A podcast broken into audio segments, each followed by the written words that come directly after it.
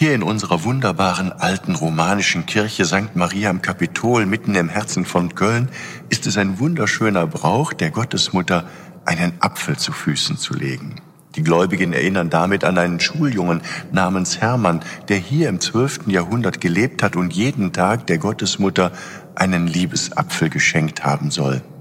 Hermann bekam schon bald den Beinamen Josef, weil auch er die Gottesmutter verehrte und ihr wie Josef nahe sein wollte.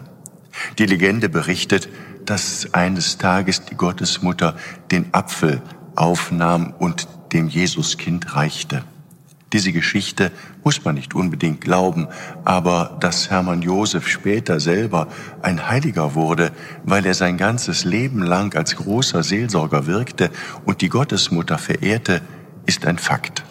Ich möchte heute wenige Tage vor dem Valentinstag nicht nur alle Verliebten einladen, sich im ganz normalen Leben immer wieder kleine Geschenke zu machen, ob mit einem Apfel, mit Blumen oder einfach nur mit einem Lächeln. Wir Menschen sollten uns ruhig viel öfter liebevoll im Blick haben.